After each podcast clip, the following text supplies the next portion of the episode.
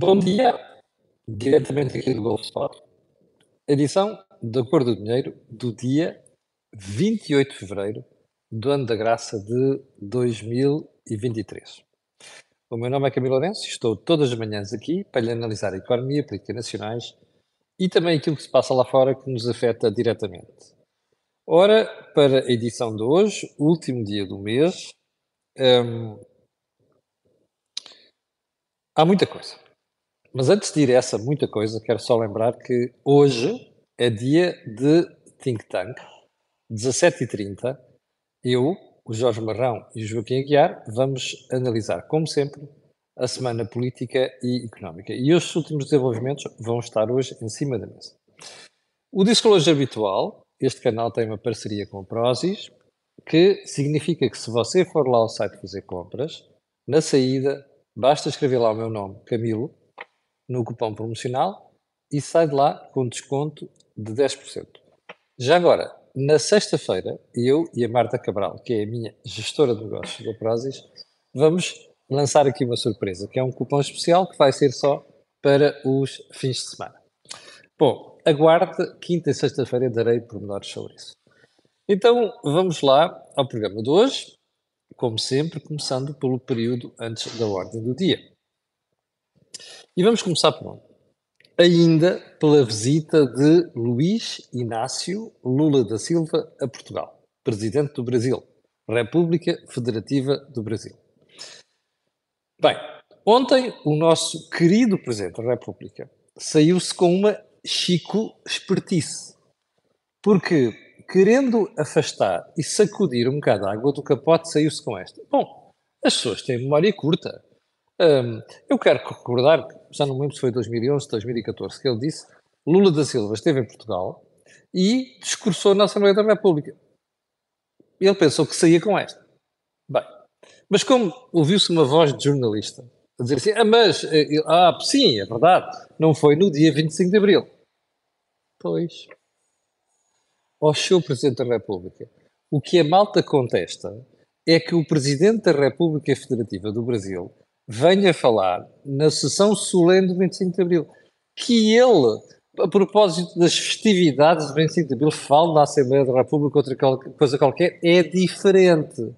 Portanto, o Sr. Presidente da República escusa de vir fazer estas figuras.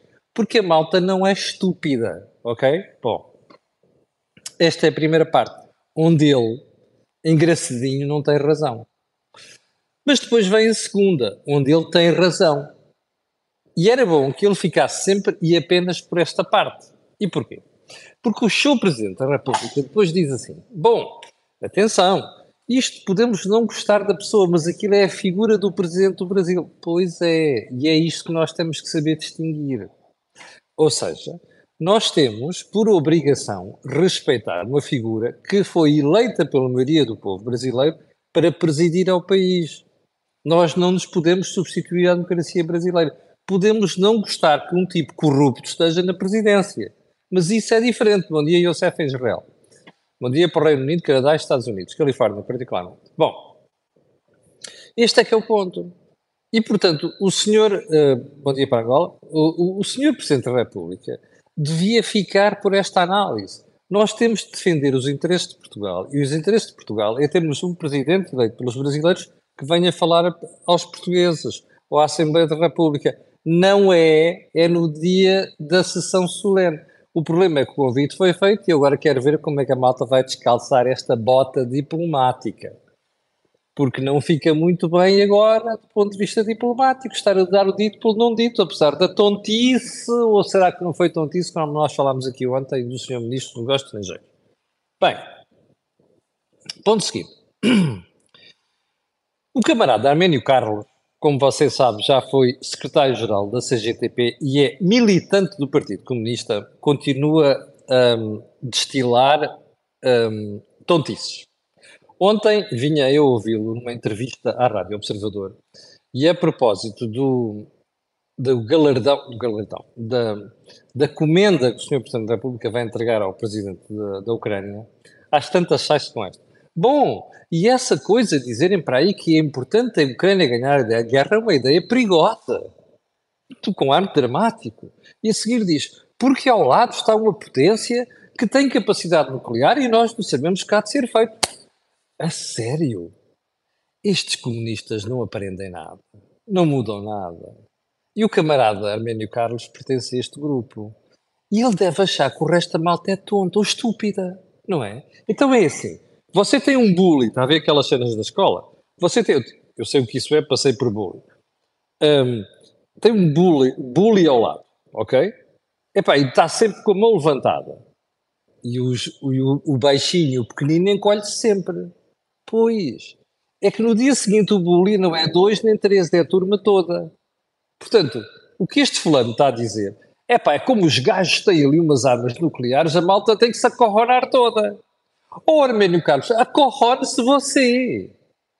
Aliás, é o que você faz ao, perante o Partido Comunista desde que eu me lembre.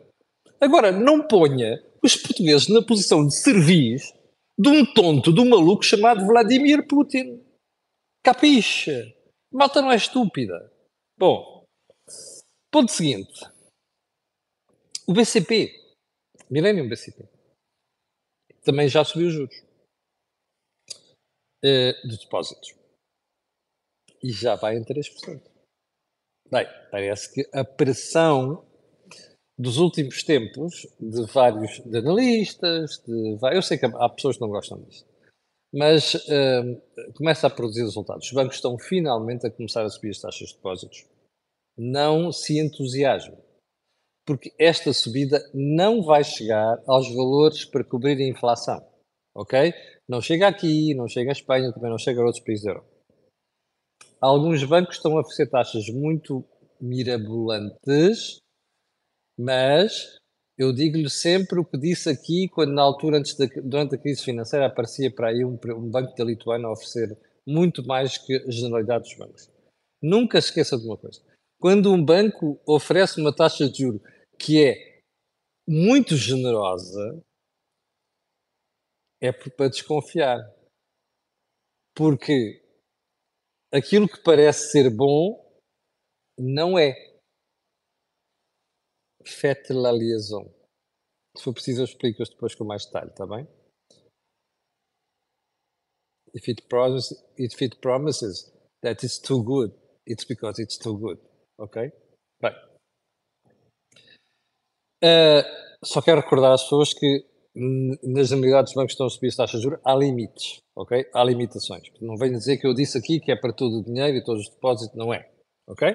Bem, já agora, era bom que nós também percebêssemos que o próprio BCE é uma matéria que eu vou analisar no outro dia, também já está a pressionar os bancos para subirem as taxas de juros.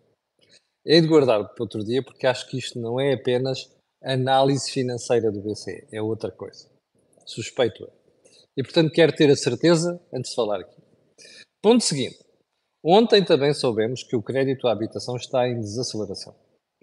Bom, em princípios gerais, eu diria que é uma boa notícia. Porque quando as taxas de juros estão a subir a níveis preocupantes, já olhou para a Euribor a todos os meses? Se não olhou, vá olhar. Ok? Mas dizia eu, no momento em que as Euribor estão a subir a níveis preocupantes, é sensato pensar duas vezes antes de recorrer a crédito. Mas atenção, não se pode deixar passar do 8 para 80, ou do 80 para o 8, percebe? O crédito à habitação estava a crescer muito, agora não pode cair cá em baixo. Tem que haver meio termo, e às vezes as pessoas não sabem fazer o meio termo. Portanto, atenção, uh, o crédito é uma coisa útil, tem de ser responsável. Aliás, nós dizemos muito isso nos pé de meia, na nossa parceria com a Twinkle e com a Associação dos Fundos de Investimento e de Património em Portugal. Bom, um, a propósito da APFIP, ontem li algumas publicações que os fundos de pensões estão com perdas de 17% em 2022. Está preocupado? Não esteja. Fundo de pensão é uma coisa para 20 e 30 anos. Portanto, se num ano perdeu dos 3, 4 anos seguintes, se ganha, ganha bem. Portanto, não é preocupante. Por isso é que nós não devemos meter neste fundo o dinheiro que podemos precisar amanhã. Percebe? Portanto, matéria de pé de meio. Cá voltaremos um dia destes. Bom, assuntos mais importantes de hoje. Mais um caso do governo. Olha, olha, olha, olha, isto, olha, sabe que eu agora já faço apostas com os meus amigos, que é assim, passam três dias e não há um caso no governo e dizem, é pá, estou a estabilizar, pá, não há aí uma manchete, não é? Bom, então vamos lá relatar o último caso do governo, que tem como protagonista o truculento João Galamba. Então assim, o doutor João Galamba comprou uma casa por 190 mil euros, onde tinha 50% da propriedade. Seis meses depois, 2007, em 2007, vendeu esta casa pelo dobro do valor. A notícia é da TV. Uh, eh, mas quando o fisco apresentou a fatura das mais-valias, que é a diferença entre aquilo que é o preço de compra e depois o preço de venda, o doutor um, João Galamba disse que não tinha que pagar o uh, imposto de mais-valias. Porque ele terá reinvestido esse valor numa outra casa que passa a sua ser a sua habitação permanente, própria e permanente. O, passados quatro anos, em 2011, a autoridade tributária foi ter com o Dr. João Galamba e disse-lhe assim: olha, eu, nós não temos. Uh... Ah, como você sabe, quando, imagine, você vende um imóvel. Se você aplicar esse dinheiro na sua habitação própria permanente, nova, você não paga imposto de mais-valias, que era isto que o Dr. João Galamba te queria provar. Bom, e o que é que aconteceu? O fisco foi ter com o Dr. João Galamba disse assim: bom, mas nós não temos provas de que isto era a sua habitação própria permanente. E o Dr. João Galamba apresentou, segundo a TVI, uma fatura de gás e uma declaração passada pela Junta de Freguesia. A Junta de Freguesia, como sabe, diz que aqui é a nossa habitação, não garante é que nós vivemos lá de forma permanente. É assim que eu, que interpreto. E é assim que eu, já, que já vi casos destes, uh, percebo que é a orientação. Mas não é só do fisco, é da própria Junta de Freguesia. Bem, então o fisco achou que aqueles documentos não eram suficientes e comunicou ao Dr. João Galama que tinha que pagar 14.500 euros, ui, isto pesa, 14.500 euros de, um, de mais-valias. Bom, a que cresceram, entretanto, 900 euros de custas, os juros ou diabo 4. Bem, um, aqui, entretanto, a TVI foi consultar. Uh, ah, obviamente, João Galamba recorreu dessa decisão.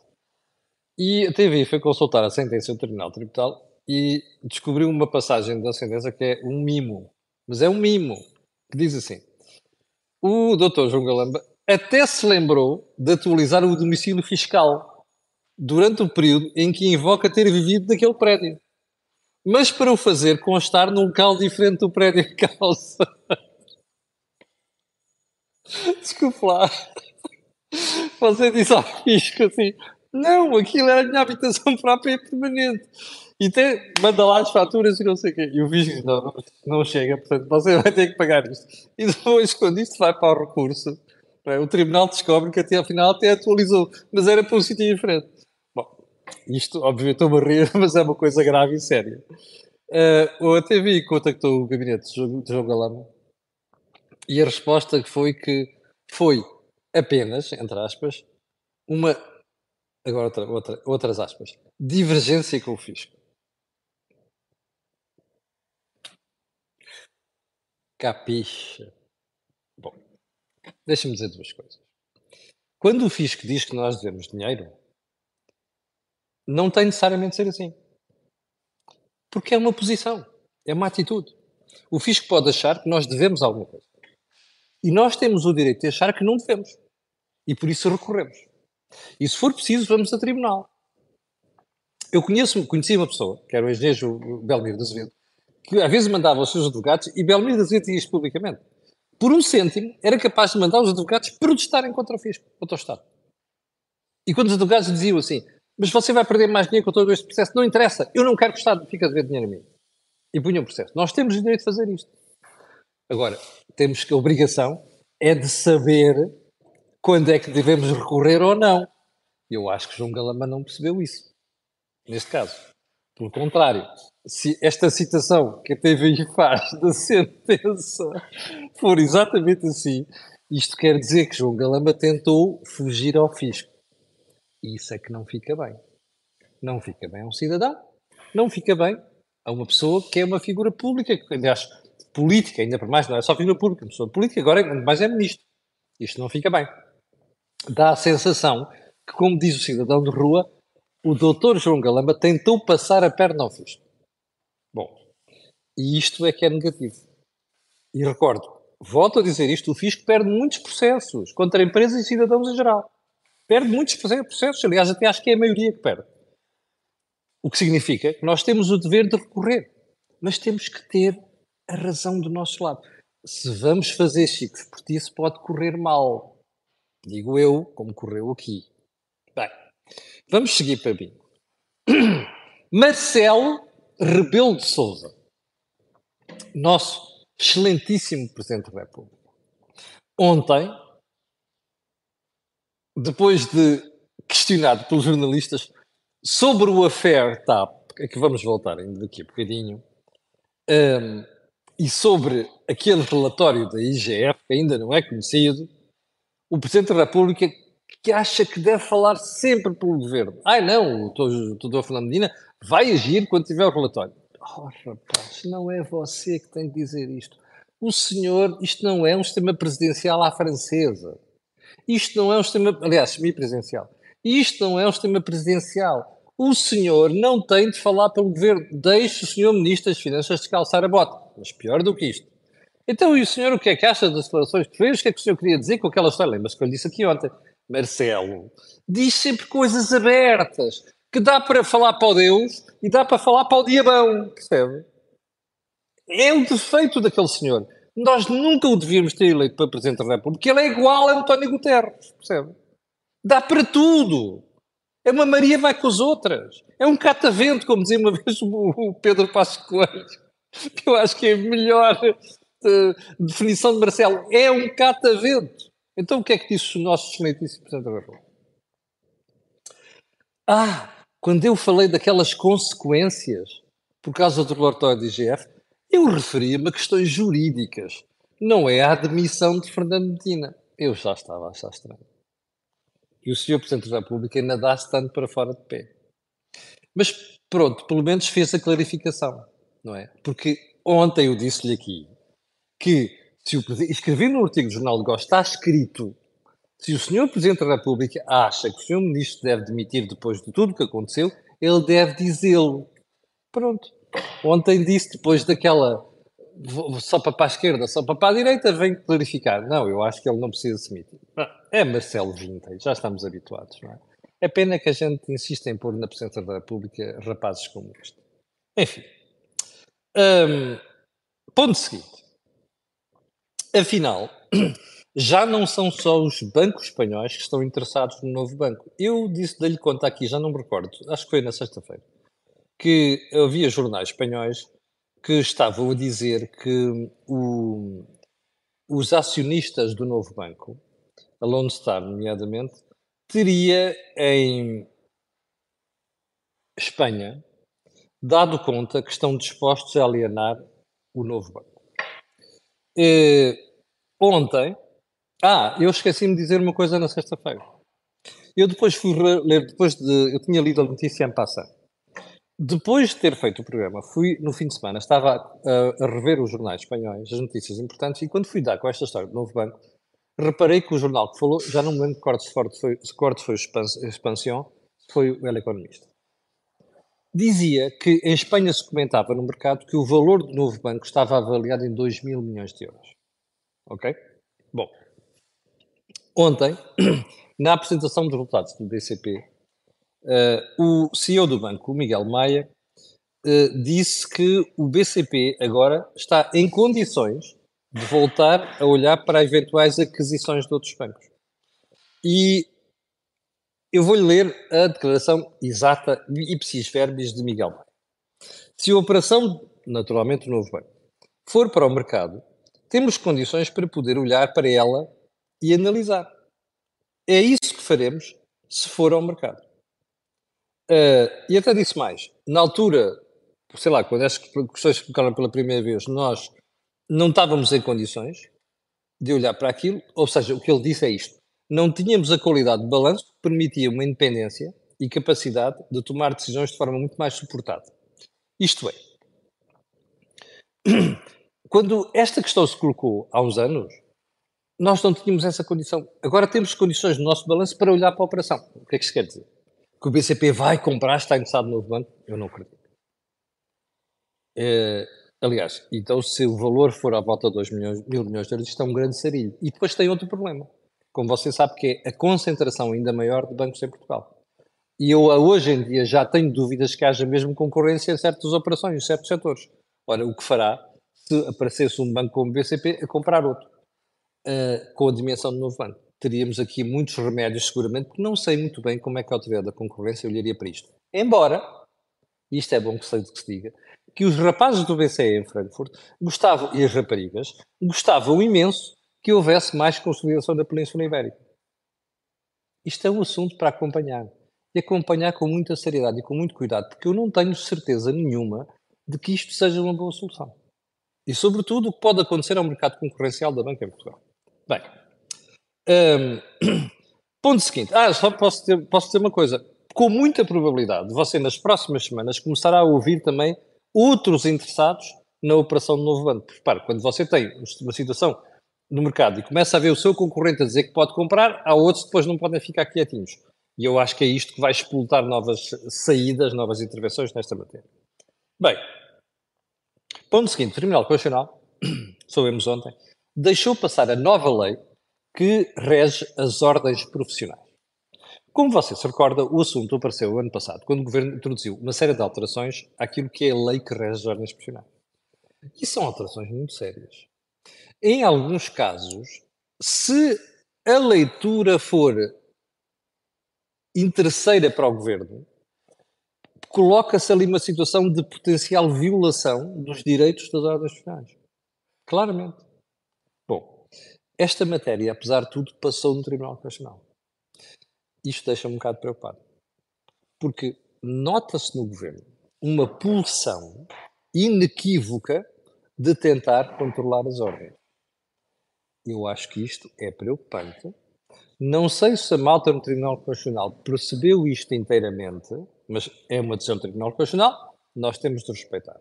Agora, o que é que eu acho importante aqui? de cada vez que o governo puser o pé em ramo verde, eu espero que os responsáveis das ordens, com destaque para as ordens dos médicos, para as ordens dos engenheiros, para a ordem dos economistas e outros que me estou a esquecer, farmacêuticos, tenham a coragem de atirar-se ao governo. Ou seja, não se podem acorronar. Porque há aqui claramente uma tentativa do governo de controlar as ordens. E eu, que já ouvi várias pessoas sobre isto, recentemente ouvi outra, ok, na hora dos economistas, e já ouvi pessoas da área do PS comentarem sobre isto e a dizerem claramente que há aqui uma tentativa de controlar as ordens profissionais. Portanto, este é um assunto que merece acompanhamento, sobretudo por parte das ordens. Já vamos com 23 minutos, eu vou, já não vou falar de outros 5 minutos para falar, mas vou terminar com o Reino Unido.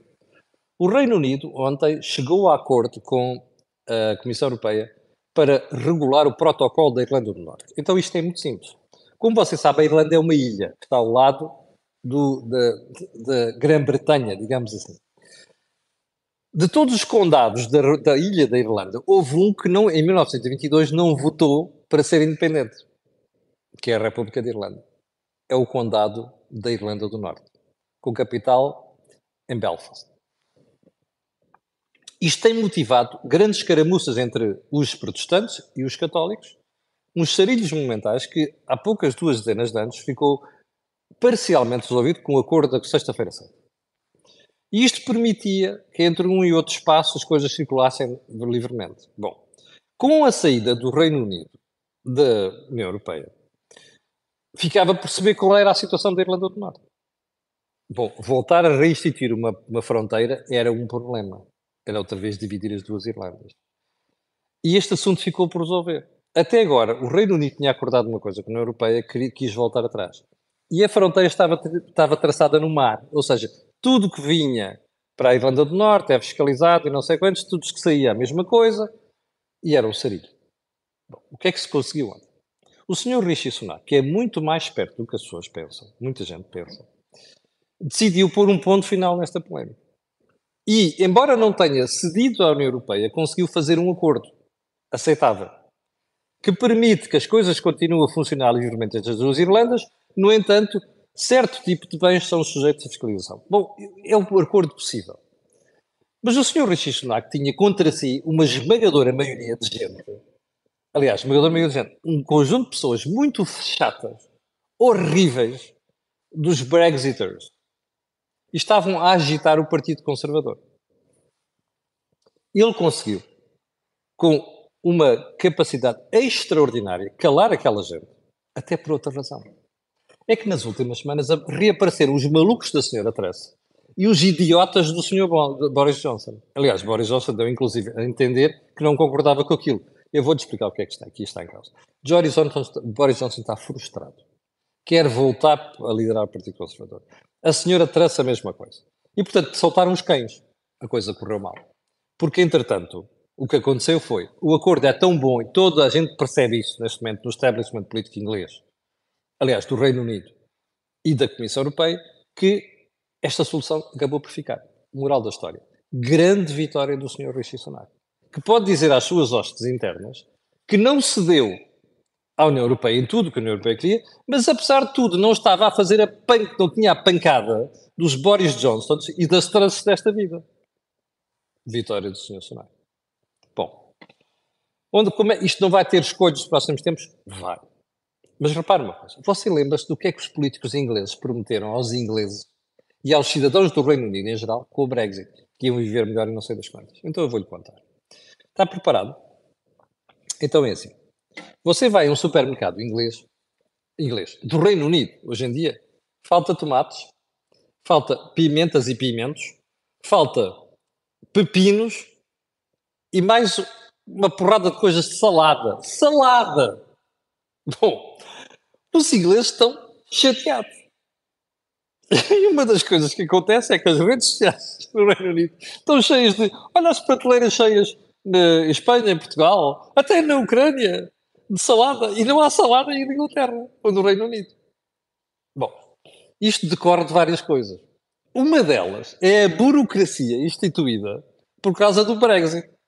E, portanto, quem exporta bens da Europa para, para as ilhas diz assim: porra, o quê? Fazer mais de 300 km e depois aturar aqueles malucos ali, os caminhões demorarem dias para atravessar a fronteira, é para que se lixem. Não estamos interessados nisso. Ainda para mais, o preço praticado eh, no Reino Unido por causa da entrada de algumas grandes superfícies discount, os Lidl, os Aldi não sei quantos, eh, no Reino Unido, puxaram, puxaram os preços para baixo. Portanto, os vendedores dizem assim, o quê? Aquilo, com aquelas marcas, estou-me a marimbar para aquilo. Moral da história. O atraso é de um mês, neste momento, até ovos faltam nas prateleiras. Bem, sabe uma coisa? Eu pensava que os cidadãos do Reino Unido eram os tipos com cabeça. O que eu acho espantoso é que começam a revelar-se quase latino-americanos. Porque quem mantém no poder estes idiotas que fizeram o Brexit a prometer amanhãs que cantam e agora estão a passar por isto, desculpem, é uma vergonha. Bom, mas é só a prova que nós, latinos, não somos os piores. E com isto termino a conversa de hoje. 6.840 pessoas em direto. Muito obrigado. Estas e outras pessoas que vão ver, olha aqui o botãozinho de subscrever no YouTube. Se você quiser uma interpretação um, que não houve mais, mais lado nenhum sobre economia e política nacionais, venha aqui ter a corda do dinheiro. Olha, ainda tem o botão like, ok? O botão de partilha nas redes sociais. Pela razão que lhe disse agora. É que aquilo que houve aqui não houve mais nenhum.